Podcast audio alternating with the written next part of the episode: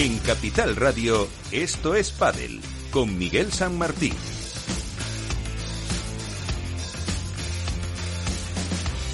con todo el equipo que me acompaña cada semana para hacer posible que les contemos pues lo más interesante de la semana en este deporte que tanto nos gusta, en el que hemos eh, visto el, eh, la prueba, el Open de Granada con el triunfo de las ya número uno, Ari Paula, los de siempre volvieron a ganar en categoría masculina. También un muy interesante A1 Paddle, pero sobre todo viene marcado por rupturas de parejas que hemos eh, tenido otra semana más y entre ellas pues eh, nombres muy importantes que vamos a contar ahora y de los que debatiremos seguro en los próximos minutos en nuestra tertulia con Félix Franco y Javier González en la parte técnica. Como siempre, la primera parada es la actualidad.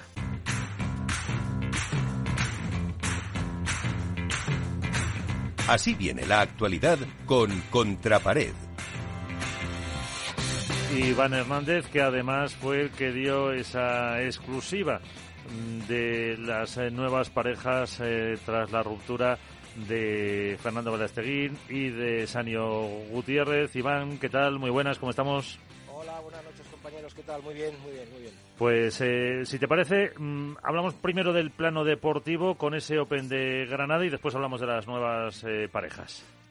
Bueno, en el plano deportivo obviamente que hay que destacar el quinto torneo consecutivo de Cuello y Tapia, esta vez de nuevo ante los Superpibes fue más complicada que la última final que, ganaron 6-1, 6-2 a, Martín Dineno y Estupasú, fue un 6-4, 7-5, pero yo creo que la superioridad que tiene ahora mismo Coyo y Tapia está muy por encima del resto. Han reducido muchísimo el, los puntos del ranking, ya solo les restan 2.000 puntos de, de respecto al número uno Galán y Lebron y ya me gustaría hacer alguna apuesta, alguna porra, Miguel, para ver en qué fecha exacta eh, van a ser número uno Tapia y Coello. Pero yo creo que el juego de Coello en la final fue espectacular, eh, cubriendo muchísimo a Tapia. Yo creo que Tapia se dedica más bien a hacer magia y Coello a hacer trabajo. Y me pareció una final estupenda. Y como han comentado nuestros compañeros del mundo deportivo, desde el año 2005-2006 no había ninguna pareja que ganase cinco torneos consecutivos y nada más y nada menos se están refiriendo a los mismísimos reyes del mundo del padre, que son Vela y Juan Martín. Creo que tenemos eh, equipo para largo y que vamos a ver hasta, hasta dónde les, les, aguanta la gasolina.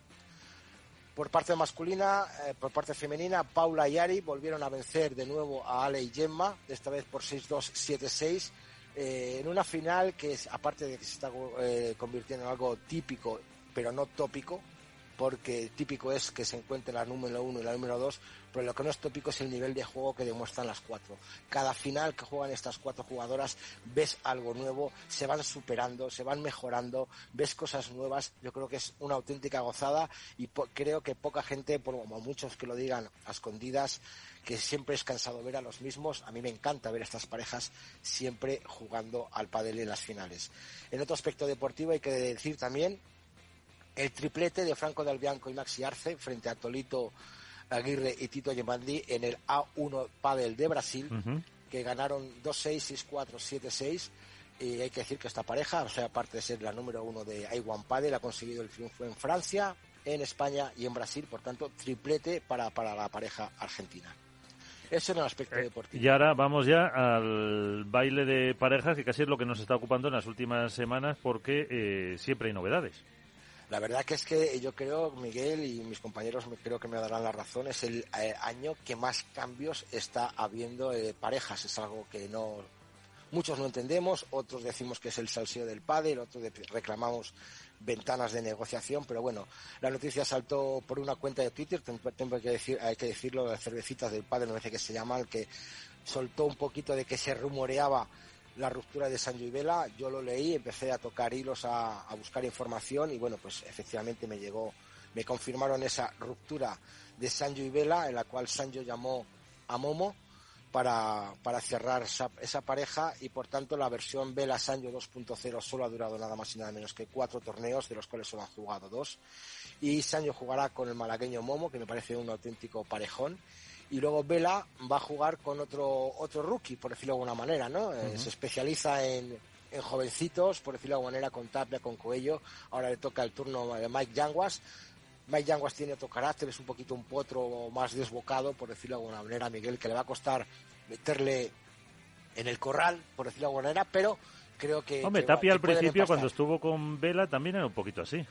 Sí, sí, bueno, y luego Vela lo domó. Entonces yo creo que a Yanguas pues igual le va a tocar. Hay que recordar que Yanguas en los últimos eh, ocho torneos ha jugado con siete compañeros distintos. O sea, algo tiene para que le llame la gente a jugar con él, pero también si lo miras, lo das la vuelta, algo tiene para que le deje. Entonces, vamos a ver, vamos a, ver por dónde sale. Está, perdón. Está claro que la intención de, Vela es terminar el año con el más tiempo posible con Yanguas, pero veremos a ver los, los resultados, que es lo que al fin y al cabo mandan.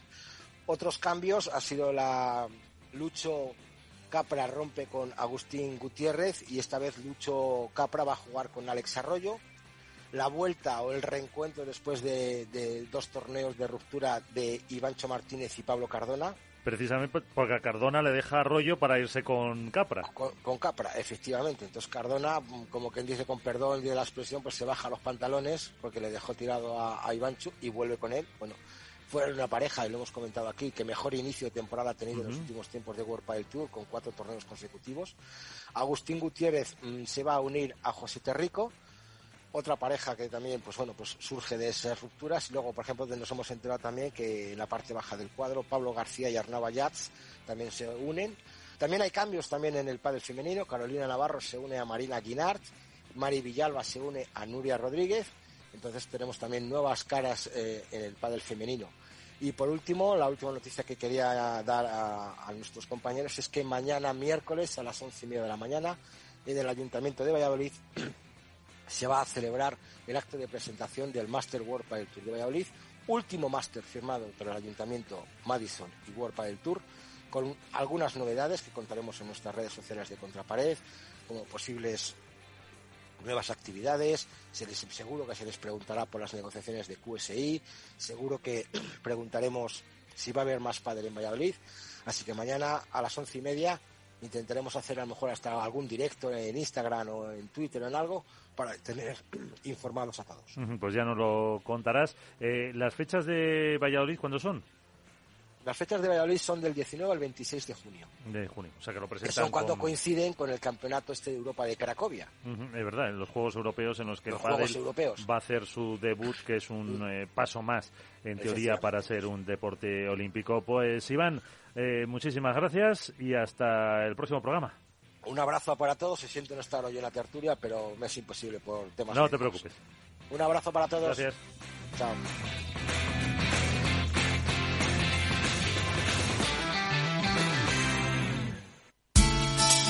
De la mano de Alejandro Mazón y el equipo de Cuídate Deluxe, llega el chico del chándal a El Balance para ayudarnos a estar en forma y mejorar nuestro bienestar general. Los miércoles a las ocho y media de la tarde en El Balance. Capital Radio.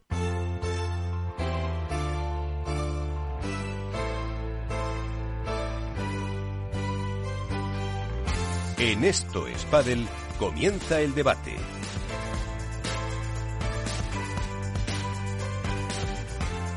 Debate que abrimos a esta hora para conocer eh, cómo comentamos, eh, comentan nuestros expertos, las noticias que nos eh, traía Iván con esos tres temas fundamentales. El baile de parejas masculino y también algo en femenino. Mm, dos, el eh, World Padel Tour de Granada y tres, el A1 Padel de Brasil. De ello vamos a hablar en los próximos minutos con eh, Álvaro López, Padel Spain. ¿Qué tal? Muy buenas, Álvaro. ¿Qué tal? Hola, muy buenas, Miguel. ¿Qué tal? También nos eh, acompaña Alejandro Ertola, que no sé si presentarle como Padel Data 2010 y también del Departamento de Comunicación de Iwan Padel, que te lo decía antes y te lo digo así en persona, enhorabuena por todo el currazo y todo lo que nos facilitáis a los medios, eh, la labor con las gacetillas que le llamáis, los informes, fotos, vídeos y demás. Así que, Alejandro, eh, muy buenas. Gracias por estar con nosotros y encantado. Bueno, bueno, muy buenos días a todos. Bien, eh, eh, además está, digamos, agradecerles también la invitación a ustedes. Alvarito, muchas gracias también por, por estar del otro lado. Bueno, Alberto Bote. Y Miguel, gracias por la invitación. Después, como decíamos fuera del aire, después de varios idas y vueltas, este estoy acá presente. Así que muchas gracias. Y creo que está por ahí también nuestro compañero del mundo deportivo, Alberto Bote. Alberto, no sé si estás por ahí ya conectado. ¿Estás por ahí? Miguel? ¿Cómo estáis? Perfecto. Eh, se me queda corta ¿eh? la presentación de Álvaro y la mía. Después de la que le has hecho a Ale, se me queda corta. Ya sabes el refrán ese donde hay confianza. Pero bueno, eh, Alejandro, aquí con nosotros Álvaro y Alberto, dos periodistas de referencia en el mundo del padre en España y a nivel internacional. a nivel internacional. Eso, es.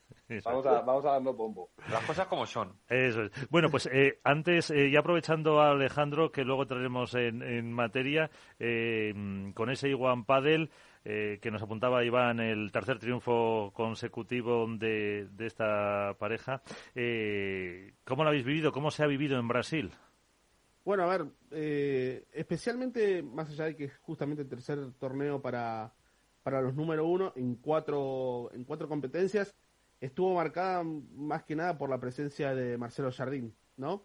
Eh, el quererse, no dijo todavía retirarse, pero que iba a ser uno de sus últimos partidos a nivel profesional y frente de su público, ¿sí? Frente también de, de su hijo, que tiene un hijo de 22 años, yo no, no lo sabía, pero ya tiene un hijo de 22 años, el que está cerca ya de cumplir 50 años se quiso retirar ahí en Santa María, en el club más grande de Latinoamérica, ¿sí? el Club Recreativo Dores, así que estuvo marcado por eso y también, por supuesto, por el tercer, sí, como decía, el tercer torneo de Maxi y Franco. Eh, de ambiente, como decías, de ese club, eh, ¿os habéis sido satisfechos? Sí, sí, por supuesto, más, más que satisfechos, mucha gente, mucha afición verde-amarela. Eh, recuerdo que el martes estuvo colmado el club, jugó justamente Marcelo Jardín contra Julio Giulianotti, dos también de los referentes del, del padre brasilero. Más si le sumamos a Estefano Flores con Joao Pedro Flores, que también jugaron ese día, así que el martes fue el super martes de, del padre brasilero ahí en Iguan Padel. Eh, ¿A ti qué te pareció, Álvaro, eh, lo que pudiste ver? Bueno, la verdad que, eh, como, dice, como dice Alejandro, hubo mucho ambiente, que eso se, agradece. A mí, la verdad que me gustó, bueno, sobre todo la final, porque era el duelo que todos los aficionados estaban esperando, lógicamente, un duelo que no se había dado todavía esta temporada. Y bueno, visto el resultado, obviamente no defraudó. Además, creo que fue de menos a más la final y fue el colofón a un gran torneo. A mí sí me gustaría preguntarle, bueno, varias cosas a Alejandro, que además estuvo ahí presente. Lo ah, primero bueno, agradecerte también, Alvarito, la, la, posibilidad de coordinar conmigo para hacer la entrevista a Oscar. Nada, de nada, de nada. Eh, preguntarte eso, lo primero de todo, eh, ¿cómo viviste tú a nivel de afición eh, el conocimiento que va teniendo la afición brasileña de los jugadores de, no solo lógicamente los suyos, los locales, sino de todo A1 Padel? No, a ver, justamente ahí en la zona sur de Brasil, creo que de, esa zona es Lucas Campagnolo, Bergamini, en su momento Lamperti hizo base en lo que es todo el sur de, Brasil. Bueno, Giulianotti es de ahí, Estefano, o sea, toda la parte sur de Brasil es de, la cual más jugadores de pádel han salido. Eh, no sé si, me parece que no, pero Pablo Lima es el único que me parece que no es de la zona, si no me equivoco, quiero dejar ahí una, un asterisco, pero después toda la mayoría de los jugadores brasileños salieron de esa zona sur. Alegrete, Santa María, Río Grande do Sul, este, pero bueno, la afición es enorme en esa zona. Después habría que irse un poco más arriba, la cual desconozco, Río de Janeiro y demás. Sé que del Tour había hecho hace unos años atrás, me acuerdo hasta el golpe ese de, de Agustín trepándose por, por los cristales, que era un poquito más arriba, pero después también el circuito argentino nacional en su momento, AJPP también había hecho un, ahí un, un torneo en, en, Alegrete y también salió bien. Todo lo que es la zona sur de Brasil, el pádel está bien, bien, bien asentado ahí. Y Alejandro, un poco a nivel de, lo que es competición, em, como digo, bueno, fue una final espectacular eh, por los golpes que se vieron y por el resultado final. Em, como era la final esperada, aunque en este caso volvieron a ganar los número uno, Maxi y Franco, eh, no sé cómo ves tú si, si hay mucha diferencia o distancia eh, respecto al resto de pareja, porque al final son los número uno, llevan tres eh, títulos eh, esta temporada. Sobre todo, no ya solo con los número dos, sino con el resto de parejas. Si crees que hay mucha, mucho escalón, como se está viendo, por ejemplo, eh, en chicas en World del Tour con la pareja 1 y 2 respecto al resto o con Gala, eh, perdón, con Coello Tapia? No, a ver, justamente las semifinales fueron los cuatro mejores cabezas de serie, ¿no? Recordamos que fue un Open, en consecuencia empezaron los jueves los cuatro mejores. Yo creo que tal vez estuvo marcado por eso, ¿no? Un poquito más de descanso. Pero si vamos un poquito más abajo, está Maxi Sánchez Blasco con, con Britos, que la están haciendo muy bien. Eh, ahora no, no, no se me viene rápido. Bueno, eh, fue, fue un torneo también marcado por los debuts, ¿no? Fede Chiostri con Pablo Barrera, los dos chaqueños también que debutaron. Bueno, hay que dar un poco de tiempo, ¿no? A que se sienten otra vez esas parejas que son las que van a dar un poquito más de guerra. Hay que ver ahora Buenos Aires, ¿no? También. Entonces, me parece que abajo de las cuatro hay algunas ahí que van a estar también pendientes de cómo se va desarrollando el, el año. Eh, ¿Alguna cuestión más, eh, Álvaro, Alberto? Sí, eh, me gustaría. Yo creo que cuando Ale hace esta recopilación de nombres, que es interesante, a mucha gente le cogerá un poco lejos porque es verdad que One Padel, quizá en España, no tiene todavía el tirón que puede tener World Padel Tour, que puede tener Premier. ¿Cómo, desde el punto de vista comunicativo, cómo trabajáis para que el aficionado se reconozca más en los jugadores, tenga mayor seguimiento? ¿Cómo le estáis dando ese salto eh, cualitativo? Porque sí que estamos viendo que la elección de escenarios por parte de One Paddle está siendo todo un acierto, pero ¿cómo se acorta esa brecha que hay con el usuario? La, verdad, bueno, a ver, sé por lo que están haciendo es un buen trabajo en lo que es contenidos y creo que se van a venir nuevos contenidos también. Eh, al equipo se ha sumado Lorenzo Lechi, que va a empezar a hacer eh, justo estábamos tratando de buscar un nombre y le, y le encontré el nombre, sería la, sección de Lorenzo Lechi by Alejandro Hértola, porque el nombre se lo, se lo encontré yo, que es un one on one, ¿sí? Haciendo juego un poco con el nombre del circuito. Eh, lo que hacía Lorenzo en otro medio hace muy poco, bueno, lo va a empezar a, realizar él. Y se van a venir otros contenidos también relacionados a, a poder hacer llegar un poco más el, jugador, como bien decía Alberto, a, a la afición. Por más de que algunos ya tienen peso propio, bueno, Andrés ya es conocido en España, el Tolito es muy seguido, ojo que el Tolito es muy seguido también eh, por, por la afición, ni hablar de Tito Alemandi y demás, pero la idea es justamente empezar a hacer contenido más específico de los jugadores para que el, el público lo empiece a reconocer más y empiece a saber, a ver, de dónde nació Maxi Sánchez, a qué se dedica, Maxi Sánchez Blasco, ¿no? A qué se dedica, qué hace en sus tiempos libres y demás. Ale, una, pregunta más. Eh, sí. Tú que te dedicas al pádel, que ahora estás metido más en E1 Paddle, eh, ¿es comparable el nivel de ese circuito con los jugadores que están en Premier, en World Padel Tour? Es decir, cuando estás dentro, eh, ¿eres más consciente de cuál es el nivel que hay en E1 Paddle o todavía hay un, uno o dos escalones que dar por parte de las cabezas de serie, etcétera? Yo no, yo no sé si entraría en el tema de niveles, sino en la calidad de los jugadores son todos profesionales, eh, todos hacen lo mejor para estar en lo mejor del nivel de, de, lo que es su situación actual de juego y no, no tendría mucho más para, para agregar en tema a diferencias. Creo que tanto de un circuito al otro han jugado, se han probado y después cada uno sacará sus conclusiones a ver a nivel afición qué, qué, qué circuito es el que a nivel profesional puede ser uno más vamos, como diríamos, como diríamos acá en Argentina, más mejor, eh, este, para ver eh, o sacar conclusiones. A fin y al cabo son todos profesionales, todos viven de, de lo que es el padre profesional y, y, en especial a mí me gusta ver todo. Alejandro, yo, te quiero preguntar también, eh, bueno, dos cosas. lo primero, le preguntaba justamente a, a Oscar Solé el otro día por un poco esa deriva de jugadores, es decir, jugadores que han pasado de, de World Padel Tour barra Premier a, a A1 Padel y por los de A1 Padel que pueden pasar o que de hecho ya han pasado como Alex Chozas a, a World Padel Tour. Eh, un poco como, ¿qué opinas tú? ¿Cómo ves esa, ese intercambio, digamos, de, piezas que puedan jugar en uno y otro circuito? Y luego también, eh, lógicamente, te tengo que preguntar por, por Estados Unidos. Eh, decía el otro día el propio Fabrice Pastor y Oscar Soler también, que era, va a ser su piedra angular de cara al año que viene y también al siguiente. Y, bueno, ¿cómo lo ves tú y cómo ves ese desembarco, en, esta, en sobre todo en Nueva York, eh, de cara a esa mítica plaza que va a ser, yo creo, la, más importante a lo mejor a nivel de repercusión para esta temporada. A ver, creo que en cuanto a la primera respuesta, voy a seguir el mismo alineamiento que te dijo Oscar.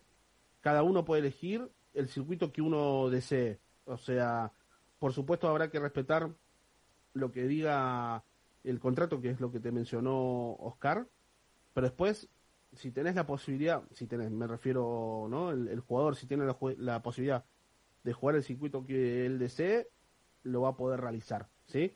Siempre y cuando, repito lo, lo, que, te, lo que te dijo Oscar en ese momento, que es respetar lo, el contrato que se ha firmado con el circuito y en base a eso, el jugador, sin ir más como decís, Alex Chosas ha decidido jugar un poco el World del Tour, como también Sanchito ha jugado también Iguan Padel, como Lijo ha jugado Iguan Padel, como también Pincho y Diestro han jugado Iguan Padel. Eh, yo creo que hoy en día tendríamos que empezar a, desarmar un poco esto desde los medios de comunicación hacia el público, ¿no? Esto es una autocrítica que también, por más de que ahora estoy en el departamento de comunicación y prensa de, de Iguan Padel, creo que tanto vos, Alberto, bueno, Miguel y todos los que componemos las voces de, lo que es la información pura y dura del cuerpo de, perdón, de, de Padel, deberíamos empezar a, a, mencionar, ¿no? El, querer que uno no depende del otro y no es dueño del otro, ¿no? Yo creo que hoy en día habría que empezar a mencionar la libertad eh, como, como base, ¿no? De, de nuestro deporte que tanto nos apasiona. En cuanto a la otra pregunta, sí, es el norte que ha decidido el circuito. Eh, les, los invito a que, a que vean una entrevista hace poco de Ike Franco con, con Fabriz Pastor en Forbes Sports, que es donde ahí mencionan para dónde está direccionado el circuito, Estados Unidos. Y creo que nos vamos a tener que ver bien el tema de que por primera vez un circuito profesional de, de pádel va a desembarcar en lo que es la capital de las capitales, como es New York City, eh, Nueva York. Eh, todavía no, por lo menos yo no sé dónde va a ser la, el escenario principal, pero donde sea va a ser un hito. O sea, no, no hay muchos lugares más para, para encontrar en Nueva York. Bueno, una locura sería, no sé, debajo de la Estatua de la Libertad, pero de ahí para abajo... Este, en el Rockefeller Center. En donde se juega me parece que va a ser un, un antes y un después para el deporte. Pues eh, así hemos repasado lo que pasó en Iguan Padel y lo que va a pasar. Ahora, Alejandro, te pido que te quites la camiseta de Iguan Padel y te pongas la de... Tengo que hacer un último aviso Dime. de Iguan Padel. Recuerden que ahora nos vamos a Argentina. Efectivamente. Lo que fue el año pasado también una, una fiesta, esperemos que sea de vuelta ahora en el Monumentalito, ahí en, el barrio de Núñez, en River Plate, que es donde se va a jugar la próxima etapa con el Action A1 Padel Buenos Aires. Así que bueno, están todos invitados y ya nos mantenemos en contacto para en caso de que tengamos que cubrirlo y demás. Ahora sí, venga. Eso, eh, lo que te decía, te quitas la camiseta de One Paddle, te pones la de tertuliano como nosotros para eh, hablar un poquito también de lo que pasó en Granada. Luego hablaremos, eh, que no creo que hayas podido seguir mucho, pero luego hablaremos de los cambios de pareja, a ver qué os parece, porque no acaba. O sea, la semana pasada hablábamos de ello, la anterior también, esta no queda más en remedio, pero en, por, por seguir en categoría masculina, Alberto, eh, ya no sorprende eh, la pareja de Tapia y, Coello con eh, yo creo que han sido que han perdido dos dos sets si no me equivoco en, en lo que llevamos de Golpa del Tour creo nada más Sí, en Golpa del Tour han perdido dos sets, nada más, uno con Rafa Méndez y Jaime Martínez y otro con Galán Lebrón en la final que todos conocemos del Chile Open. Sorprender no sorprenden, evidentemente. Quizás sí la forma en la que están consiguiendo eh, dominar un deporte que hasta hace apenas unos meses eh, era propiedad de una pareja como era Galán Lebrón. Creo sinceramente que en este caso son vasos comunicantes. Al buen estado de Tapia y de Coello se une un inicio de temporada que ninguno pensábamos de, una pareja como era la de Galán Lebrón, que en su recorrido de tres años nunca había empezado un, un curso como lo ha hecho este. Mucho tiene que ver también, evidentemente, las lesiones eh, tanto de Galán como de Lebrón. Pero si nos ceñimos a, la pareja Tapia-Coello, a mí me sorprende el nivel de madurez que están mostrando no solo por, como decía, porque quizá lo más llamativo es cómo, ganan, la efectividad que tienen con el servicio, que para mí es algo digno de estudio, sino que no se les ve dudar. Es como que transmiten la sensación constantemente de tener el partido exactamente donde ellos quieren.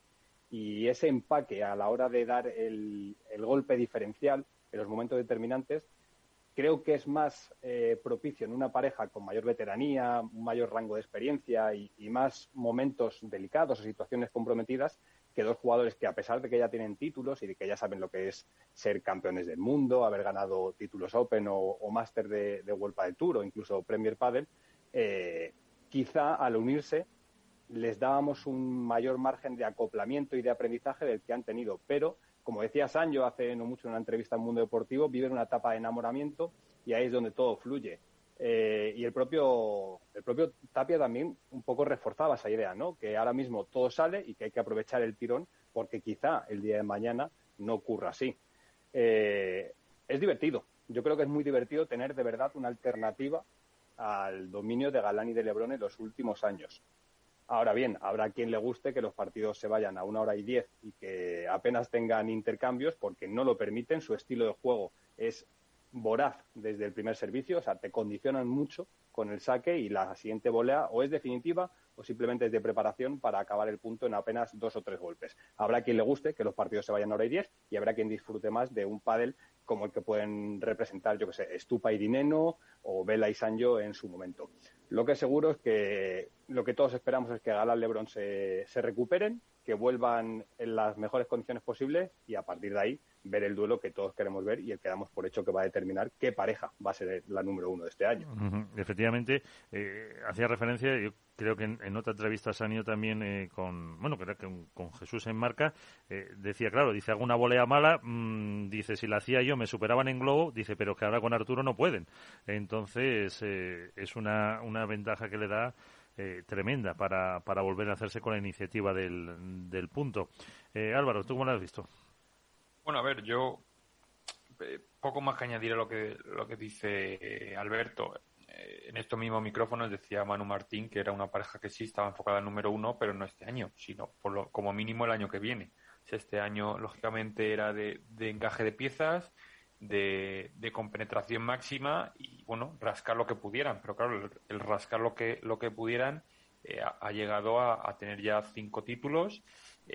también ayudados en parte llámese ayudado por, por el bajón en el rendimiento y por las lesiones de, de Galán y, Lebrón, que no están rindiendo lógicamente, no tienen el inicio de temporada soñado, eh, por el descalabro de otras parejas como, como Vela y eh, Paquito, que bueno, parece ser que a ver si, si empieza otra vez a fluir, Alex Ruiz y Momo, que en su momento cuando jugaban juntos, pues tampoco han terminado de subir todo lo que se esperaba.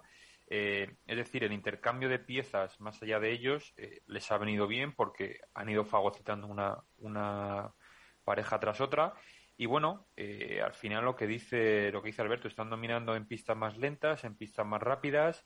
de hecho, el otro día, si no recuerdo mal, fue él el que en un artículo decía que estaban consiguiendo números que ni siquiera Vela y Juan Martín en su momento cuando se juntaron habían obtenido. Y bueno, Vela y Juan Martín son palabras mayores, es decir, más de 10 años eh, juntos como números uno del mundo no lo puede conseguir cualquiera. De hecho, en, el deporte en general, creo que prácticamente nadie eh, lo ha conseguido.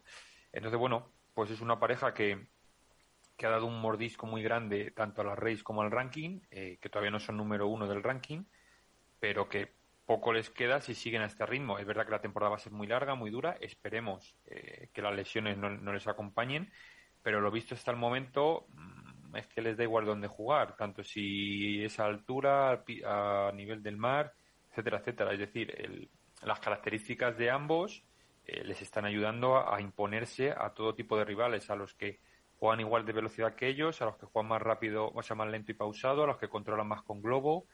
Eh, de momento eh, nadie les está pudiendo plantar cara y saben defenderse cuando les vienen mal dadas, que es verdad que hasta ahora eh, pocas veces han tenido que trabajar o casi ninguna con marcador en contra y se les ha visto, vamos, un, nivel, sobre todo lógicamente a nivel eh, ofensivo muy, muy alto. Alejandro, ¿tú cómo lo has visto? ¿Si has podido ver algo o en general un poco ese dominio que están, que están teniendo? Algo pude, algo pude ver, pero tal vez, si, y si me permites vos, Miguel, quisiera hacer un, análisis un poco más global de la pareja, que es... Eh, yo no sé si tenía tantas dudas de cómo iba a ser el rendimiento de la pareja. A ver, decir, eh, no me esperé resultados tan pronto. Pero hay, hay una cosa más que me, llamaba más la atención, que es una X en la ecuación, que es, que ahora de a poco la fui despejando, esa X, que es, ¿quién, quién iba a ser el líder de esta pareja? Estamos hablando de dos jóvenes jugadores, ¿no? A ver, Agustín llegaba de jugar con grandes figuras, Sancho, eh, perdón, eh, Sancho, Vela, eh, Lima y demás. Al igual que, que, que Coelho. Entonces, vos decías, ¿quién va a ser el que sea el líder de la pareja?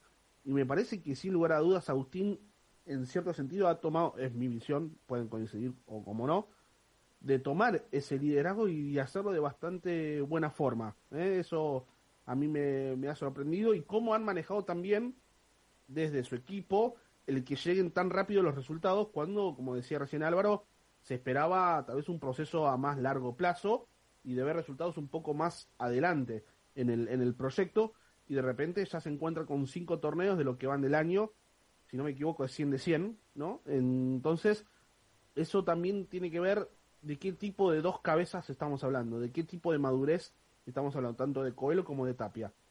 Ese era mi, mi, mi gran duda y bueno, después ni hablar del rendimiento que están teniendo, como bien decía también Álvaro, se acomodan a pistas rápidas, lentas, semi rápidas, falta que le pongan, no sé, el césped de Wimbledon para ver cómo también se manejan ahí, o jugar, o volver acá a la Argentina y que jueguen en muro y piso, ¿no? Para ver también en las canchas viejas de pádel a ver cómo, cómo juegan. Eh, son camaleónicos y la verdad que no mucho más para decir. ¿Alguno le lleva la contraria? Alejandro, no, con eso del liderazgo. Yo, yo no es que le lleve la contraria, pero cuando le pregunté Vamos, la puedes llevar, ¿eh? a Coello, precisamente por el liderazgo, eh, ambos reforzaban la idea de que no había un liderazgo marcado, sino que era repartir entre ambos y que había momentos de los partidos eh, en los que uno tiraba del otro y viceversa. Algo que se refuerza, por otro lado, con las declaraciones de, de Agustín en el último partido de la final, creo que fue, donde decía que, o en semifinales, que Arturo en un momento dado, cuando él estaba flaqueando, estaba dudando, fue quien tiró de, la pareja.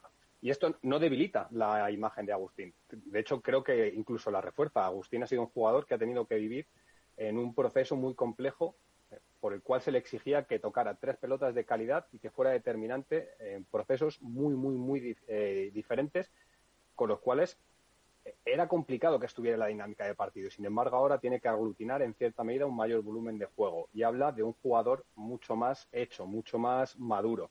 Y Coello se dedica a hacer lo que sabe hacer. Es un jugador que impone mucho en la red, que abarca mucho espacio, que es zurdo, con lo cual tapa el centro y eso permite que Agustín, en cierta medida, esté liberado para, para, hacer lo que sabe hacer, que es disfrutar dentro de una pista. Agustín Tapia solo se le concibe si es un jugador libre, anárquico, que aunque responde a un patrón, tiene una flexibilidad para poder eh, hacer lo que, lo que yo muchas veces llamo eh, los mundos de Tapia, ¿no? Es que Tapia vive en su propio proceso creativo dentro de una pista de pádel y si le sacas de ahí es cuando se le desnaturaliza y pierde un poco el sentido de su juego. Con lo cual creo que han conseguido algo que era muy difícil, que es un equilibrio, porque dos jugadores muy determinantes, dos jugadores que necesitan sentirse importantes en la definición, ganadores, han llegado a ese culmen de saberse importantes cada uno en su rol y complementarse, que probablemente es lo más difícil en una pareja. Y yo creo, luego otra cosa que, se habla poco y creo que les viene muy bien a los dos, eh, por su juventud y por sus características, es que tienen tres entrenadores eh, que también pueden ser muy diferentes. Es decir, eh, el hecho de esa amplitud de bagaje, de, miras, de cómo vean Manu, Pablo y, Gustavo el, el pádel, les puede dar pues eso, muchas más claves para afrontar un partido, para afrontar los momentos buenos y los momentos malos. Eh, el, tener tres visiones diferentes desde el banquillo, independientemente de cuándo se sienten, eh, o sea, en qué torneo se siente cada uno de ellos, creo que les está aportando mucho valor, que eso no lo pueden decir lógicamente todas las parejas, el tener tres entrenadores y, un equipo tan amplio eh, que les coache desde, desde el banquillo. ¿Cómo, Eh, Alejandro, que estabas, estabas muteado. No, no, coincido ahí con, con, los dos. No, no, no mucho más para agregar. Tal vez del tema de los coaches, eh, hay dos coaches que casi que lo conocen desde muy pequeño, ¿no? Bueno, Pablo eh, fue el que formó a, a, Agustín. No sé si este Prato también estuvo tal vez en los inicios de, de, de Coelho y tenés tal vez a un entrenador que tal vez no los conoce tanto desde que comenzaron a jugar, entonces él es el que dé tal vez la tercera respuesta, es el que menos contaminado está, ¿no? Con respecto, o viciado, con respecto a, la calidad y a la cualidad de los jugadores. Entonces, creo que es, como dice ahí Alvarito, la parte que empieza a balancear la, la balanza, valga la redundancia. Y del resto de parejas que queríamos ver, como Tello, por ejemplo, con Alex, de Paquito con eh, Chingoto, mm, ¿qué os han parecido? Eh, además, de hecho, eh, creo que fue un partido del uno contra otro, ¿no? De Tello que se enfrentaba a Paquito y, ganaron, y ganaron Tello con Alex Ruiz. final. Sí. sí. Sí, para mí sí fue sorprendente la, imagen que dejaron Tello y Alex Ruiz de una superioridad manifiesta en el partido contra una pareja que por equilibrio precisamente se presuponía que podía ser eh, la antítesis a dos jugadores que lucen mucho en la parte ofensiva pero que quizá tienen en la defensa bueno pues la mayor de sus debilidades. Especialmente Alex Ruiz que estuvo excelso en el partido. Eh, no recuerdo un ras de dos tres errores consecutivos del malagueño y creo que eso habla muy bien también de la necesidad de sentirse importante y del paso que decidió dar, que yo creo que a todos nos sorprendió un poco porque Momo y él eran como ¿no? un poco la pareja que todos nos, nos representaba, porque eran como terrenales, eran, eran humanos. Y por contraposición, pues eh, un Paquito que se le ha vuelto a ver feliz en pista, cosa que creo que es lo más positivo que podemos sacar, pero que sí que eh, volvimos a percibir cierto grado de desesperación, frustración, eh, necesidad de ser el foco en un partido donde las cosas no salían. A mí me gusta mucho la pareja de Chingoto y de Paquito, creo que va a hacer cosas importantes y aunque me genera dudas la de Tello y Ale Ruiz, lo mejor que podrían hacer era despejar ese tipo de dudas con partidos como el que hicieron en cuartos de final y eso habla mucho mejor de lo que lo puede hacer la opinión de cualquiera desde fuera. Yo, mira, añadiendo un poco a lo que dice Alberto, eh, yo te digo, no sé si las, también las condiciones de la pista favorecen el juego de Tello y Alex Ruiz, eh, de hecho, yo aposté por ellos eh, en la porra. Creo que, que como dice Alberto, el, resultado que obtuvieron es bastante positivo. Eh, ganaron incluso a, Chingoto y a Paquito y con amplitud. Creo que es una pareja que obviamente no voy a descubrir que a nivel físico está un punto por encima de, de muchos rivales. Y creo que lo pueden hacer bastante bien. Creo que sobre todo puede mantener una gran regularidad en esos octavos, cuartos y meterse en más de una semifinal. Y luego la de Chingoto y Paquito, hombre, si Paquito vuelve volviendo a su terreno, que es eh, el revés, que es donde marca la diferencia, y se vuelve a sentar y vuelve sobre todo a exhibir ese físico que lo hemos visto en el pasado, que es eh, el punto, digamos, pivotante sobre el que sobre el que gestionar esa mejoría en el juego. Creo que lo pueden hacer bastante bien, porque además eh, Chingoto le ayuda mucho, un poco salvando las distancias con, con Martín Dineno a controlar ese juego, a, a hilvanar, a, manejar y a bloquear mucho en la red. Y bueno, luego el resto de parejas, entre las despedidas eh, de algunos y, demás, bueno, todavía queda un poco que se asienten. Lógicamente ha habido muchas dudas en este torneo. Eh, muchas parejas a las que se les notaba que, que estaban eh, quizá falta de, de juntarse y de, y de pasar más horas en pista, que es totalmente normal. Y luego, bueno, los que se despedían, pues que también han sido muchos, pues viviendo sus últimos momentos antes de toda la, hecatombe y la vorágine de, cambios que hemos tenido estos días, que ha sido, eh, a mi parecer, excesiva. Eh, ¿Cómo se ven esos cambios de parejas y esas nuevas parejas desde Argentina? Eh, bien. Porque supongo que este tanto Tello, Chingoto, Tapia, aparte de Belasanio que ahora hablaremos, tienen su, su fans, su parroquia allí. No, no, no, sí, sí, todos, todos. el argentino le gusta ver pádel, en general, por supuesto, en especial los mundiales. No quiero entrar ahí porque, bueno, estoy rodeado de españoles. Este, pero sí, sí, les, gusta mucho. No, no, no quisiera comentar y, entrar en el, eh, hacer el pecado de comentar algo que no vi, por eso pido disculpas, no, no, no los puedo seguir. No, no, por eso te preguntaba la impresión un poco general de cómo se ha visto el cambio de parejas y, qué, y cuál te gusta a ti más. Y no, a ver, les gusta, a los argentinos les gusta este el rum rum de quién va a ir con quién. Eh, ya cuando, bueno, avisaron de que, por ejemplo, eh, se generaban unas nuevas parejas este fin de semana, estaban todos ahí, por ejemplo, el de Capra y demás, estábamos viendo a ver para, para dónde iban, pero la verdad que a mí me gusta mucho la pareja de tanto de Alex Ruiz con, con Tello y el de y el de Chingoto junto a mm, Paquito, ¿sí? Me, me, llama la atención. Repito, los tengo que ver, los tengo que ver, no los pude ver este, este fin de semana, pero me, me gusta, me gusta. Más la de Chingoto con, con Paquito. Pero hago, les, digo, hago la tarea, veo un partido y les doy mi, mi opinión.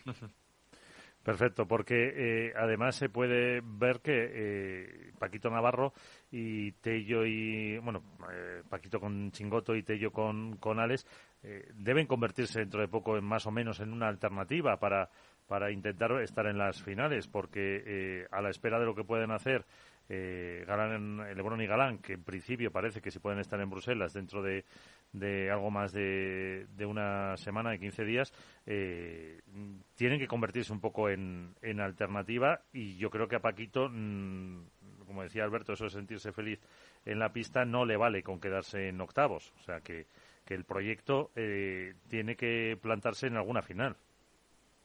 Sí, pero yo, Miguel, eh, si soy sincero, me cuesta mucho ver una pareja que con regularidad se vaya a meter en las finales de aquí a final de año, eh, que no sean las tres primeras. Creo que va a ser un año marcado por Galán Lebrón, Coello Tapia y Estupa y Dineno. Evidentemente siempre va a haber espacio para que un Paquito Chingoto, eh, un Tello Ale Ruiz o un Saño Momo toquen final, incluso que puedan llegar a conseguir un título, pero de forma regular creo que al igual que en el pádel femenino todos estamos de acuerdo que, la hegemonía de las uno y de las dos va a ser lo que marque la línea del año en el circuito masculino, salvo que haya lesiones o algo por el estilo, cosa que esperamos que no sea así. Eh, creo que todo va a estar repartido o el 90% entre las tres primeras parejas. Por una cuestión de, solvencia, de, complementariedad en, los perfiles, de, capacidad también. Eh, es que hay momentos en la carrera de los jugadores en los que están para unas cosas y otros en los que no. Y ojalá haya sorpresas, como lo fue en su día la de Paquito y la de Dineno. Nadie esperaba que durante ocho eh, semanas, ocho torneos consecutivos, pudieran hacer final y pelearles el número uno a Galán Lebrón hasta el Master Final. Pero eh, era un poco irreal, realmente. En una entrevista que le hemos hecho en Mundo Deportivo a Seba Nerone hablábamos sobre esto, ¿no? Que aquella pareja fue un poco fruto también de que todos empujábamos para ver si había una alternativa real a Galán Lebrón y poder tener eh, una disputa entre dos parejas. Ahora mismo no la hay. No, no hay esa necesidad de tener que llevar en volandas a un proyecto que pueda discutir a según qué pareja. Hay una realidad, que son Lebrón Galán, y hay una realidad también que se llaman Tapia y Coello. Y a partir de ahí hay un proyecto alternativo que tiene otras condiciones muy diferentes a estas dos primeras, que son Estupa y Dineno. Vamos a ver si encuentran estos últimos la fórmula para poder dar ese paso diferencial que hasta ahora no son capaces de conseguir y que tan solo lo hicieron en el torneo de, Qatar de Premier Padel. Porque si no, yo creo que un poco la composición del escenario masculino va a ser parecida a la del femenino. Dos parejas dominadoras, una tercera que va a ser la que consiga ser la alternativa de vez en cuando y el resto un poco a la expectativa de si se abre una pequeña brecha en un torneo de vez en cuando. Y sobre todo, otro tema que, que, te has dejado en, el tintero, Alberto, el, tema de la preparación. Es decir, eh, estas dos parejas que están ahora mismo, que son Galán y, y Lebron y Coyo y Tapia, bueno, y también la de, la de Stupa y, y Dineno, han tenido tiempo para prepararse. Ahora con toda esta vorágine de cambios y todos los torneos que se vienen encima, eh, no hay tiempo prácticamente, ahora sí, bueno, una semanita para entrar en la pista y, prepararse y acoplarse. Y veremos a ver si con todo lo que se viene en dos meses o después de, o brevemente después de verano, después de verano, no estamos hablando otra vez de otro carrusel de cambios eh, más allá de las parejas 1, 2 y 3, con lo cual otra vez vamos a estar en lo mismo, es decir, no van a tener tiempo para prepararse, que es verdad que la propia competición te da minutos en pista, eh, pero no hay tiempo para, para hacer una táctica correcta, eh, cómo enfocar un partido o un torneo contra X rivales es un poco sobre la marcha y eso al final les va a acabar perjudicando bastante. Pues, y luego, eh, una cosa que yo creo que es... Sí, Alejandro. Una cosa que es determinante es que si nos fijamos, las tres parejas que ahora mismo comandan el ranking masculino, todas están por debajo de los 26 años.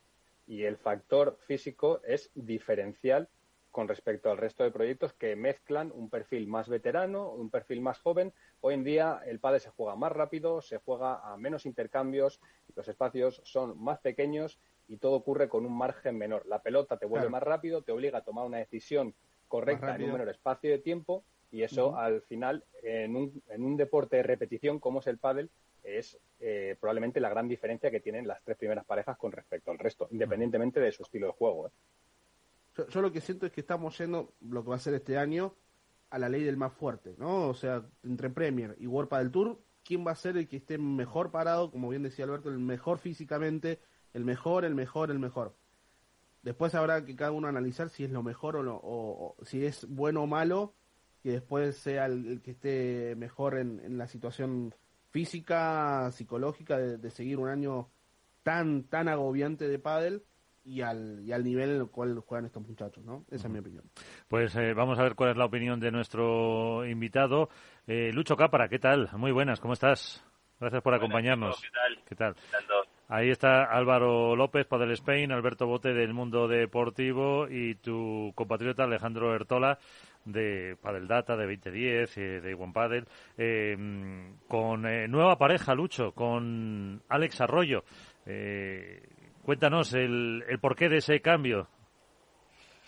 Sí, bueno, sí, me, me llamó Alex para jugar. Eh, bueno, la verdad que lo estuve analizando ahí, tuve, me, tomé unos, días para pensarlo porque la verdad no fue una decisión para nada fácil ni que ni que lo pensé la primera, la verdad.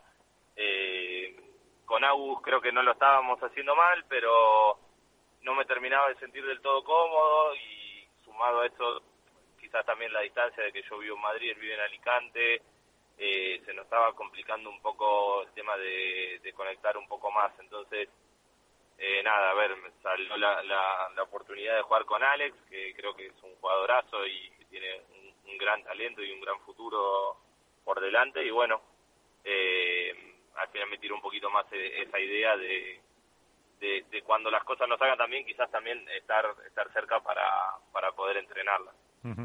Eh, hace unos meses, hace un par de años, te hubiéramos preguntado eh, pues un poco las expectativas del proyecto. Ahora con todo este lío de, parejas, de cambios, eh, no sé si habéis hablado de algún plazo, de algunos objetivos, algunas expectativas, Lucho. A ver, bueno, un poco como decís, creo que eso ya mucho no se habla, digamos.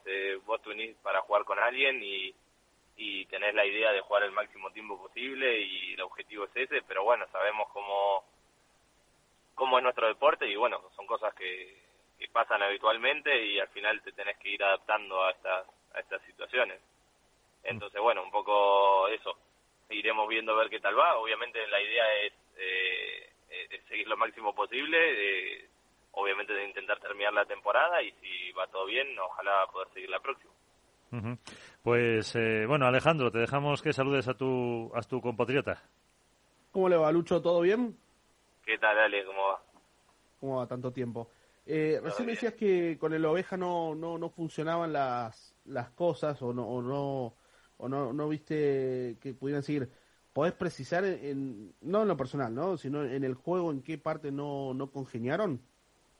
Sí, no, eh, como te digo, de hecho no fue nada puntual ni nada, no es que por eso me costó tanto la decisión porque no no era nada eh, directamente como para decir no tengo que cambiar por esto o tengo tengo ciertos ciertas cosas por las que cambiar. Quizás fueron la suma de muchas cositas las que más me, me hicieron cambiar que un motivo un motivo grande como para decir vale no no me gusta esto o no, directamente no estamos jugando bien o directamente está mal esto o ¿sabes lo que te digo? Entonces fueron como muchas cosas que me fueron sumando y bueno, eh, poniéndolo después tranquilamente todo en la balanza, eh, fue lo que me llevó un poco a, tomar la decisión. Pero no, no creo que estuviésemos jugando mal, eh, ni mucho menos. Creo que tuvimos un principio de temporada un poco complicado, pero bueno, como, como todos tienen también. Creo que hoy en día está todo muy parejo y es, normal que te vaya bien como también es normal que no te vaya tan bien. Entonces, dentro dentro de los parámetros creo que era más o menos lo, lo normal. Pero sí que las sensaciones no terminaban de ser del todo del todo buenas, pero pero eso nada, pues eso fue un poco lo que me, lo que me llevó a tomar la decisión. Gracias. Sí, Álvaro. Buenas, Lucho, ¿qué tal? ¿Cómo va todo? ¿Qué tal, Álvaro? Oye, yo quiero preguntarte un poco, eh, lógicamente, eh, todos los cambios de pareja que, habéis hecho eh, los chicos es para mejorar a nivel de, sensaciones en el juego y de resultados, pero si tú crees realmente que toda esta vorágine de cambios sin tiempo realmente prácticamente para entrenar, teniendo en cuenta el, calendario que, que, se os viene encima y que ya habéis vivido una parte, si realmente os va a dar para acoplaros en general como pareja, como nuevos proyectos, eh, no pudiendo entrenar y teniendo que ir directamente casi saltando de torneo en torneo? Bueno, un poco que eso es un poco un arma de doble filo, porque al final es verdad que no tenés mucho tiempo para entrenar, pero también tenés muchos torneos para ir adaptándote, porque quizás si tuviésemos pocos torneos y mucho entrenamiento, quizás llegás al primer torneo con, bueno, las sensaciones más o menos, eh, luego perdés un poquito de confianza por perder un partido, entonces quizás lo, lo bueno, digamos, de, tener tantos torneos es que casi cada semana tenés una oportunidad nueva de, de volver a intentar cosas, de volver a recuperar sensaciones. Entonces, eh, dentro de lo, lo, malo, digamos, creo que esa es la, la parte buena, eh, tener todo el tiempo nuevas oportunidades para, para poder hacerlo bien y, y seguir acoplándose, porque al final es un poco eso. Eh, lo que vos decís, quizás no tenemos tanto tiempo de entrenamiento para para practicar cosas, pero eh, a la vez tenemos mucho tiempo, vamos a tener mucho tiempo en pista compartiendo torneos y, bueno, eso creo que también también te hace, te ayuda a acoplarte. Y sumado a eso creo que también eh, también lo había pensado, bueno, un poco este era un poco el momento para cambiar, después vienen muchos torneos seguidos, entonces digo, también mi idea era seguir algunos torneos más, seguir probando a ver cosas pero digo luego cómo haces también para cambiar eh, con tantos torneos seguidos bueno era un poco más un poco más difícil. Entonces bueno también eso me sumó un poquito a la hora de, decidir.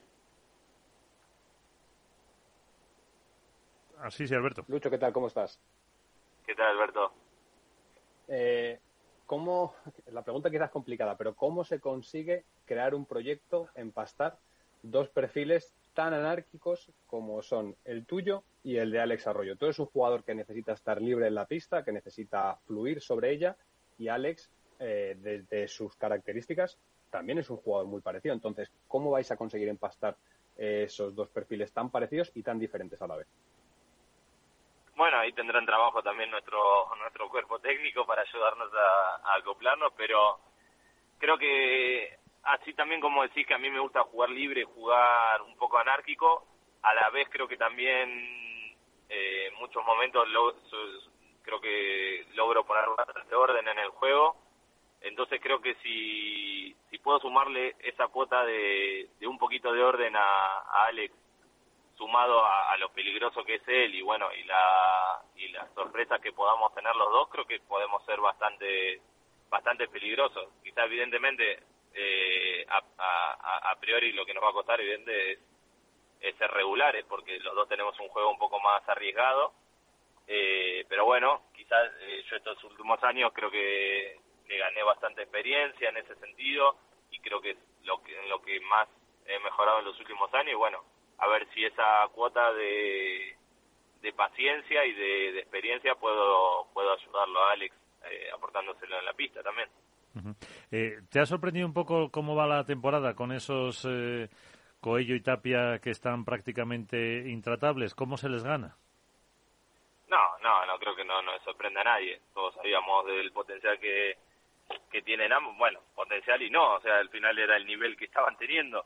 Eh, evidentemente, cuando se forman las parejas, todos eh, vemos, vemos los jugadores y sabemos que mal no van a ir. O sea, son dos jugadorazos al final después después hay que ver cómo se acoplan, pero todos teníamos clarísimo que son dos jugadores de, de alto calibre y que iban a ser una pareja muy buena. Eh, si podés calcular que pueden ganar los primeros cinco torneos, y bueno, eso es muy difícil de saberlo.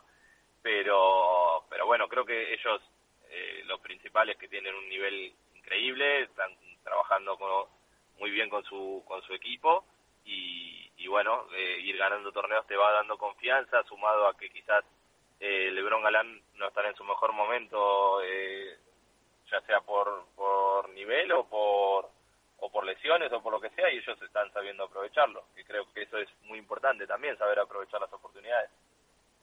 Eh, Lucho yo quería preguntarte eh, bueno directamente eh, si crees que han muerto los proyectos a largo plazo eh, y si ves lógico desde tu punto de vista obviamente esta, esta cantidad de cambios sobre todo teniendo en cuenta que en algunos casos se han pasado uno o dos torneos solo y vuelven a cambiar de compañero a ver, eh, un poco Más que nada porque para el aficionado al final también es, es, un poco es un poco lioso.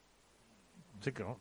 Sí, a ver, nunca, a ver, realmente si te pones a pensar, eh, tampoco hay mucho, tampoco hubo nunca muchos proyectos largos, sí, si te vas a la época de del 2004, 2005, 2007, vale, esa época sí, porque pero creo que también eso lo llevaba un poco la diferencia que había de niveles, creo que estaban muy marcados los rangos de, ranking, entonces eh, no tenías tanta variante de compañeros posibles con los que jugar. al final los jugadores de arriba se mezclaban solo entre ellos, entonces si ya habían jugado con uno o dos, tampoco tenían muchas opciones más para jugar, entonces siempre estaban entre los mismos y sumado a que era muy raro que les vaya mal. Eh, como mucho les iba normal, digamos. Eh, no sé, una pareja 7, bueno, llegaba a cuarto de final, vale, es un poco subjetivo vale, no llegaba a semifinales y no era pareja 4, bueno, pero más o menos era lo, previsible. Entonces, creo que, que eso, eh, evidentemente, con lo parejo que se puso todo, cada vez cambia más. Eh, y bueno, un poco que todos entramos en esa dinámica y, cada vez se hace más complicado. A, a, ver, también hablando de eso, yo creo que ahora veo tres parejas, que de hecho yo hablando con amigos, yo les decía, creo que las tres primeras parejas yo las veo eh, más allá del nivel increíble que tienen y que son muy buenos jugadores, eh, los veo como proyectos a largo plazo. Entonces, eh, creo que eso va a dar un poco de estabilidad también a, a las demás parejas. Pero bueno, también eh, hay que tener en cuenta la diferencia de edad de muchos, de muchos jugadores, que eso hace que muchas veces los jugadores no compartan los mismos objetivos, que eso también es, es otro aspecto bastante, bastante importante. Evidentemente, Arturo con Vela estaban jugando un gran nivel, pero quizás Arturo buscaba buscaba dar un paso más que Vela evidentemente con 45 años no no no no no, no se lo puede dar quizás entonces quieras que no esa, esas cosas van van influyendo y bueno eso está pasando un poco en todo en todos los niveles pero bueno nosotros también estamos yo por lo menos estoy acostumbrado en las previas y eso es algo que se vivió siempre eh, por lo, por lo por la cantidad de grandes diferencias de resultados de unos torneos a otros, de unas parejas a otras. Entonces, bueno, digamos que los jugadores estamos un poco acostumbrados y cada vez los jugadores entendemos más que es parte del juego. Eh, quizás algunos años atrás algunos jugadores se, se enojaban cuando un compañero lo dejaba, cuando un compañero elegía jugar con otro jugador, pero, pero creo que cada vez más los jugadores van entendiendo que es parte del juego y que, que nada, al final no es nada personal, es algo de una cuestión de trabajo. Alejandro. Bien, voy a ir con dos preguntas para mi compatriota. Bueno, tal vez ustedes no saben, el señor Lucho Capra fue la punta de lanza de una generación dorada de menores que empezó con él, siguió con allá por el 2013, ¿no, Lucho? Eh, yo dejé de jugar 2011.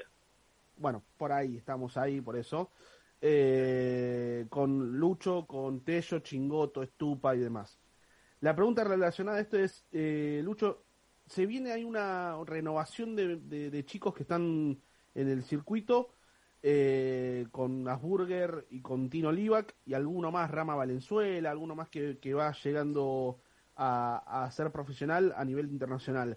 ¿Qué te genera eso? Porque veníamos de una sequía, después de Agustín veníamos un poco complicados con ese tema.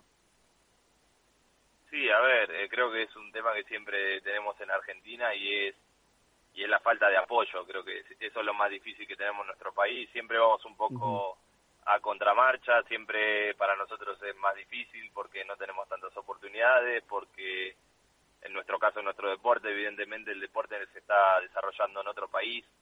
Eh, de hecho, yo cuando jugaba menores, digamos que no, no, que no tenía el acceso al internet que hay ahora.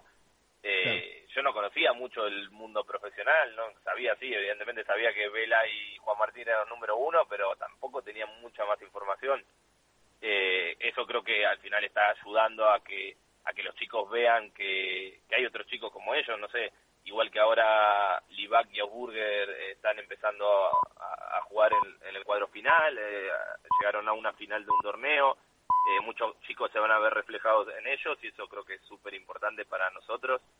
Eh, pero bueno, yo siempre digo que es increíble lo de nuestro país que aún faltando apoyos, aún faltando infraestructura, aún faltando un montón de cosas, siempre siguen llegando jugadores y eso a nosotros como argentinos nos, nos llena un montón. Yo cuando veo a, a chicos jugar de menores eh, que les va bien y que, y que van desarrollando su carrera, me pone súper orgulloso y, y, muy contento de, ver como chicos que, que salieron de, de sus provincias, de, de cualquier lado, eh, pueden llegar a, al más alto nivel y, sé, y sé que eso es un camino muy largo y un camino muy duro, entonces eh, lo valoro un montón y bueno, intento hacérselo saber porque yo, a mí me pone muy orgulloso. Bien, y te cierro con la última. Este año es Panamericanos, no hay mundial, y hace dos mundiales que tal vez no, no te han llamado a, a ser parte de la selección de mayores.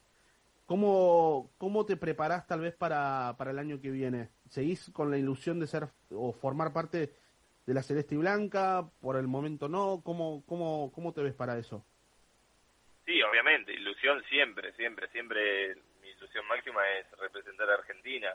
Eh, es un sueño que, bueno, pude tenerlo evidentemente menores también, pero en el 2018 que jugué... Sí, en Paraguay. Que jugué en Paraguay. Eh, pero bueno, siempre es, es, un sueño poder, poder representar a Argentina y lucharé para, para intentar estar ahí. Evidentemente cada año van saliendo chicos más jóvenes que lo, lo van a poner más difícil, pero yo seguiré trabajando para intentarlo. Eh, como vos decías, de de, Tino, de, Leo Burger, un montón de chicos que están jugando muy bien, eh, un montón de chicos también en, en, en A1 Padel que también están jugando un buen, muy buen nivel. Eh, creo que todos nos lo, van, nos lo van a poner difícil y bueno, habrá que hacer lo posible a ver si podemos podemos ayudar. Uh -huh. Pues Lucho Capa, bueno, del Quilmes no hablamos, ¿no, Lucho? Bueno, Quilmes ahí no vamos tan mal esta vez, así que... Mira cómo se ríe Alejandro. Pero bueno, pues oye, muchísimas gracias, que te vaya muy bien con Alex y hasta la próxima. Nada, muchas gracias a ustedes chicos, un saludo grande. Un saludo. Eh, y también en relación con las eh, nuevas eh, parejas, eh, para terminar y luego hacer un apunte de pádel femenino, eh, ¿qué os ha parecido esa separación de Vela Sanio? Más que la separación, pues eh, que ya sean un poco los motivos por la lesión, el, las dos que se han formado, la de Momo con Sanio y la de Yanguas con, con Vela. A mí, a mí no me gusta que haya tantos cambios de pareja. Eh, evidentemente, si soy egoísta, genera trabajo, con lo cual nos hace mucho más fácil el día a día. no voy a ser hipócrita, pero a mí como aficionado no me gusta. Eh, creo que aleja al espectador un poco de poder sentirse identificado por según qué proyectos. Entiendo que haya mucha gente que le da vidilla, le da salsa y es una de las características ¿no? de la naturaleza del propio pádel, pero uh -huh. yo creo más en los proyectos estables, en, en poder seguir una temporada a una pareja e, y sentarme delante del televisor para ver si el que considero que es el jugador que más me gusta en este momento consigue llegar a. Y ahora mismo eh, yo creo que está, en realidad a lo mejor está haciendo más caso a una parte de su propio ADN que gira en torno a la pregunta de si el pádel es un deporte de equipo, de pareja o es un deporte individual que se formula en pareja. Y uh -huh. creo que a lo mejor si respondiéramos a esa pregunta entenderíamos mucho más eh, lo que ocurre. Dicho lo cual, lo de Sancho y Vela sorprende, sorprende por el momento y la forma, no sorprende porque ocurra. Creo que todos éramos conscientes de que esa pareja en cualquier momento podía acabar poniendo punto y final, como ya lo hizo anteriormente. Simplemente es que después de un parón, después de no haber estado en los dos últimos torneos de la gira latinoamericana, nos llama la atención, evidentemente, que el mismo día que tenían que debutar eh, primero se anuncia que no pueden jugar porque Vela no se ha recuperado de una lesión y que apenas 24 horas después, o ese mismo día incluso, ya nos estén llegando todas informaciones de que la pareja se rompe. Con lo cual, creo que no hace justicia a dos leyendas, a dos figuras como son las de Vela y Sanjo, que tendrán un pequeño borrón en su historial en lo que intentaron y no consiguieron. A partir de ahí, las parejas que se forman, eh, Vela con Yanguas y Sanjo con Momo. Todo esto por oficializar, por supuesto, porque hoy en día, hasta que no se oficialice, la realidad nos dice que todo puede cambiar en cualquier momento. Pero eso es lo que todos manejamos y lo que sabemos que ya se está plasmando en entrenamientos en pista. Eh, hasta que no les hagan la foto no en Bruselas, no se asegura. Eh, hasta que no lo publiquen en redes sociales, eh, todos son meras especulaciones, podríamos decir. Eh, no, más allá de eso, que todos sabemos que están entrenando en pista y demás, a mí me parece que si no, si no daba para más el proyecto, creo que salen beneficiados especialmente Momo y Yanguas, una pareja que venía a ganar un título, pero que de la noche a la mañana se encuentra jugando con dos figuras de la envergadura de Sanjo y, y de Vela.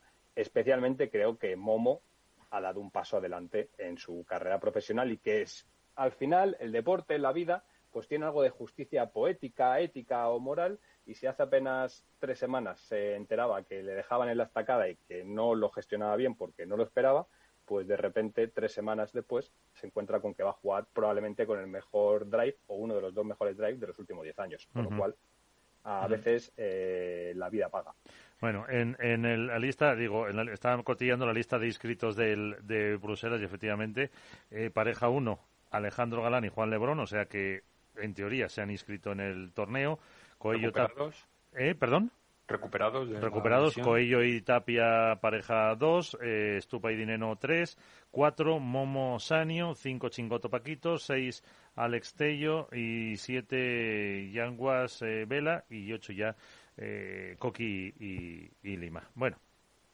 Otra pareja que veremos a ver. por, eso me he parado ahí. No sé yo. No, a ver, yo, eh, ahondando un poco lo que ha dicho Alberto, eh, los cambios de pareja los puedo entender, pero, o sea, no comparto la locura que se, que se ha vivido y que se está viviendo. O sea, no, me parece totalmente ilógico. Eh, no entiendo cómo un proyecto como el de, por ejemplo, Pablo Cardona y Ivancho se separó, ha estado dos torneos separados, ahora vuelve eh, como el de Jan Bueno, perdona, por lo que nos ha dicho, eh, em, lo diré, que Lucho fue Alex Arroyo el que le llamó, estando con Cardona, eh, llevando un torneo con Cardona, fíjate. llevaba, un torneo. ¿Se acuerdan Alemán y Maxi Sánchez? Sí, sí. O sea, luego, luego los, los dimes y diretes internos, luego las cosas se, entienden, pero sobre el papel, como tampoco entiendo lo de Momo y Yanguas habiendo debutado con ganando un torneo. Es decir, son cosas que me pongo en la piel del aficionado y son totalmente ilógicas. Es decir, una pareja de padres al final convive en un entrenamiento, eh, verá que convive en un torneo, pero a lo mejor el torneo, si se da mal, eh, convive un día, dos a lo sumo y se vuelve para casa.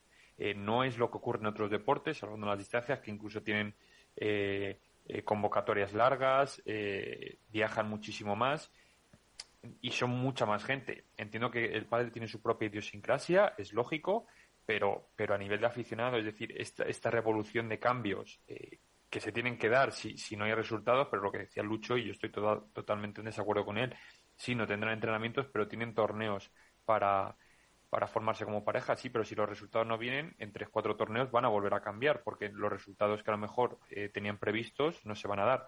Con lo cual, eh, a mí me parece una absoluta locura, en algunos casos, tanto jugadores que se quedan colgados, que vuelven, que eligen a otros, en el caso de Vela, no sé si eh, su unión con Momo, eh, perdón, con Yanguas, eh, va a ser fructífera y si era lo que quedaba o elección del propio Vela o del propio Yanguas. Yo creo que en este caso sale beneficiado, vamos, totalmente Sanjo y, Momo. Entonces, bueno, son muchos cambios, algunos, ya te digo, me parecen una locura y, y creo que es totalmente ilógico la revolución esta que estamos dando. En chicas ahora menos, pero en chicos ha sido una, locura. Y en chicas esperemos cuando empiecen a competir en Premier Padel también va a empezar a pasar Seguro. Eh, entiendo que tienen que buscar los resultados rápidos, pero no sé hasta, hasta qué punto le hace bien a la competición porque los resultados rápidos, eh, como decía Alberto, eh, se están dando entre las parejas además que más pozos tienen y que más tiempo llevan juntas. y antes de que hables un segundo, perdón Alejandro, es que un dato que, que me ha hecho, mm, que lo dio Iván en las noticias del principio, sobre Yanguas, ocho torneos últimos, siete parejas.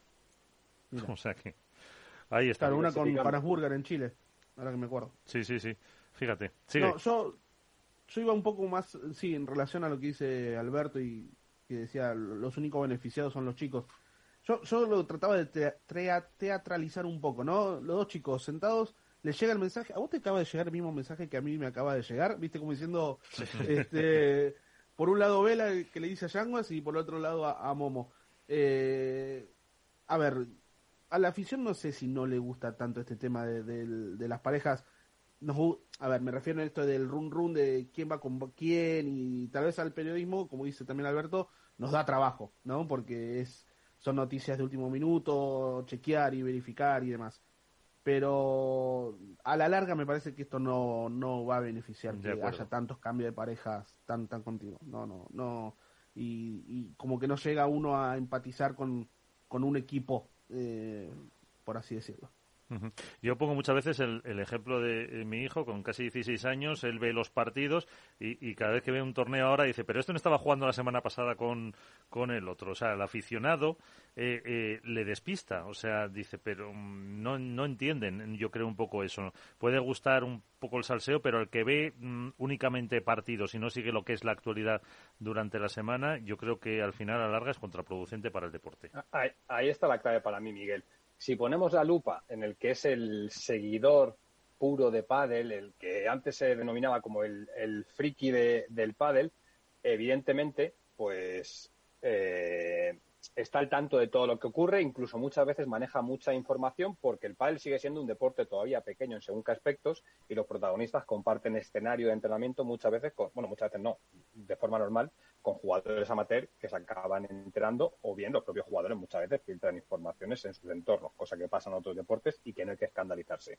Dicho lo cual, si ampliamos el espectro y entendemos este deporte como un deporte ya de seguimiento cada vez más global, que aspira a ser uno de masas en los próximos 5 o 10 años, yo creo que no es positivo. Creo que, en cierta medida, pues no permite una mayor capilaridad por parte de los iconos de las estrellas con respecto al aficionado que a lo mejor está en Portugal, que ve un partido de pádel al mes y que piensa todavía que Vela está jugando con Coello, por ejemplo.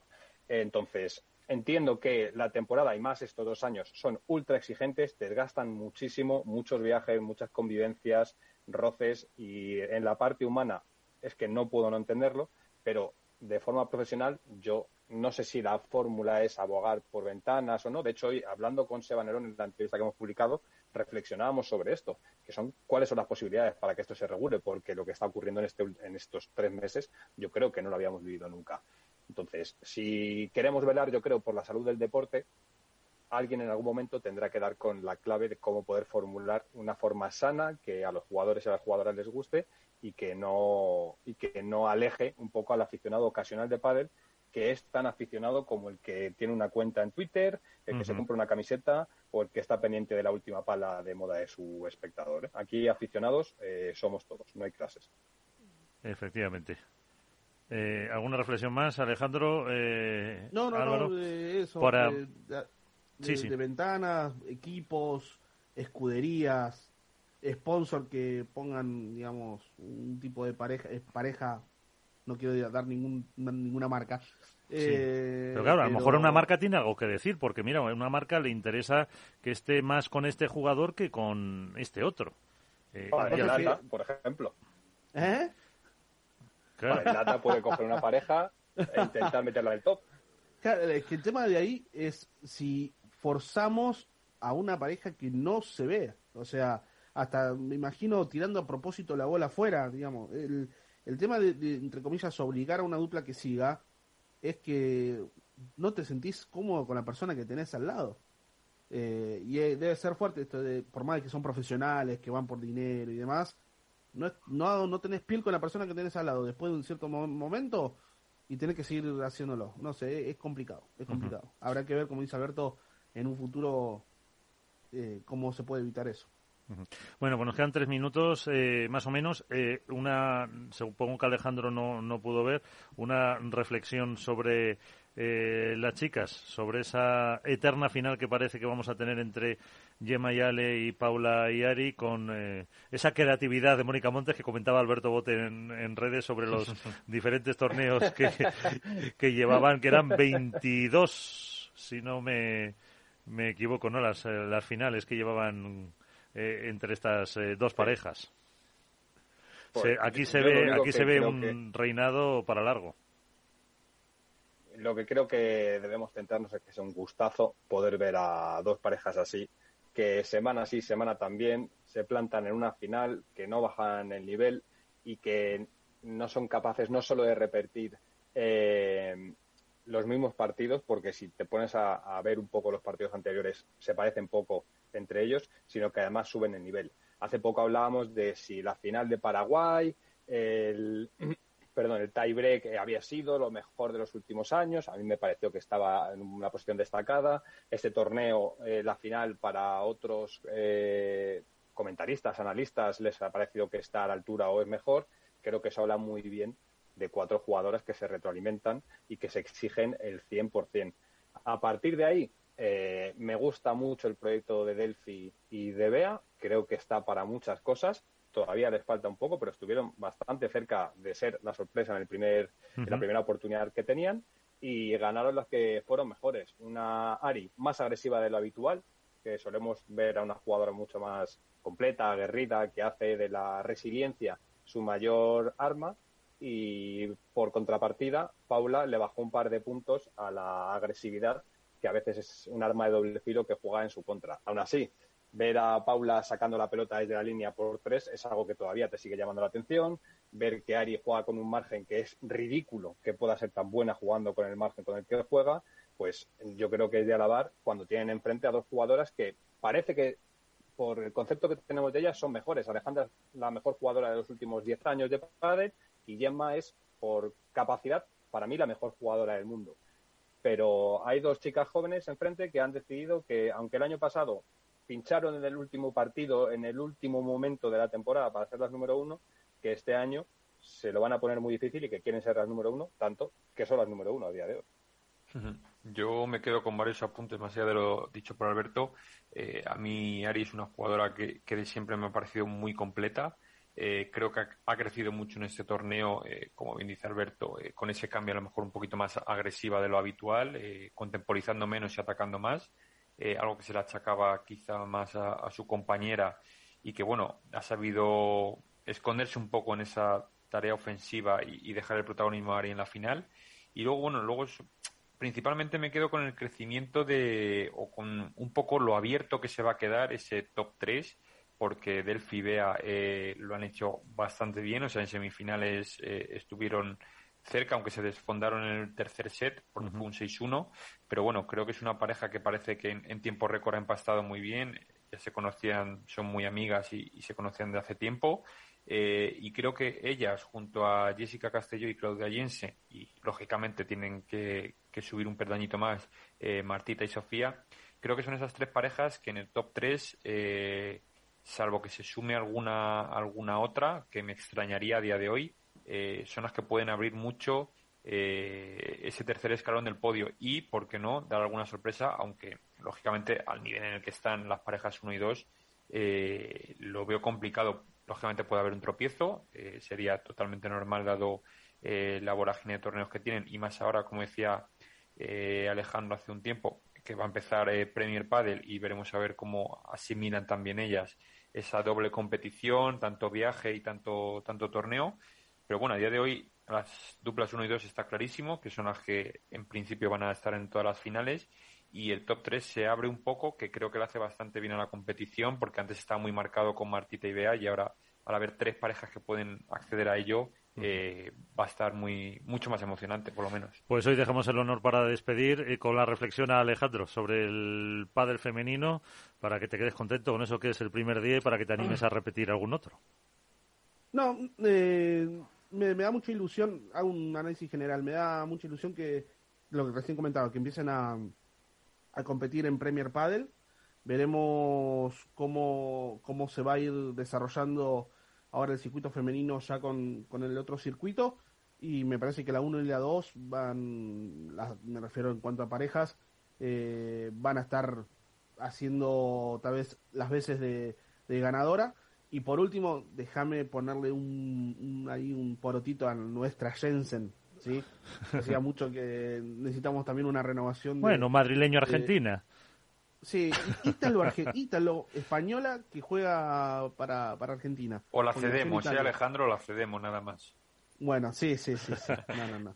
Eh, dos, dos torneos ya con, con las mayores y nos da mucha ilusión porque también necesitamos un poco de la renovación ahí de, del pádel femenino. Así que eso es lo que, lo que puedo llegar a, a analizar con respecto a la actualidad del pádel femenino. Pues eh, Alejandro, Álvaro, eh, Alberto, muchísimas gracias a los tres. Como digo, aprendo mucho con vosotros y espero que ¿eh? otro día quieras seguir madrugando con nosotros, Alejandro. Muchas gracias. Sí, sí, sí. No, pero esta vez me voy a poner bien el despertador para que no pase, para que no pase lo que pasó antes. Un abrazo, gracias a los tres.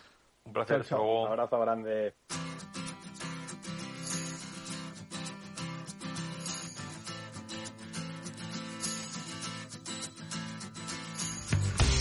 Nos vamos, ponemos punto y final a esto es Padel, un programa en el que hemos analizado, pues eso, Iguan Padel, eh, pues el, Open de Granada también, eh, todo el cambio de parejas con uno de los que ayer mismo por la tarde eh, anunciaba su nuevo compañero que era el argentino Lucho Capra y con hoy Alejandro Ertola como también nuevo incorporación a estos Padel con eh, Víctor Nieva en la parte técnica. Nos vamos hasta el próximo programa. Jueguen mucho, sean felices. Adiós.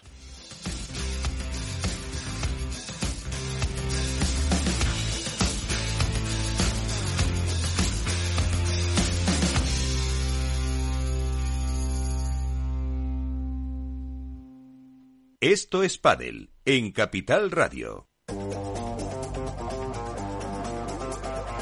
Hoy estás aquí y mañana... En cualquier parte. Llega a Capital Radio el primer programa sobre el metaverso de la radio. Todos los lunes a las dos y media de la tarde nos desplazamos por las ondas a diferentes universos con Selena Niezbala y el equipo de la Frontera VR. Sintoniza Metaverso en la Frontera y teletranspórtate con nosotros.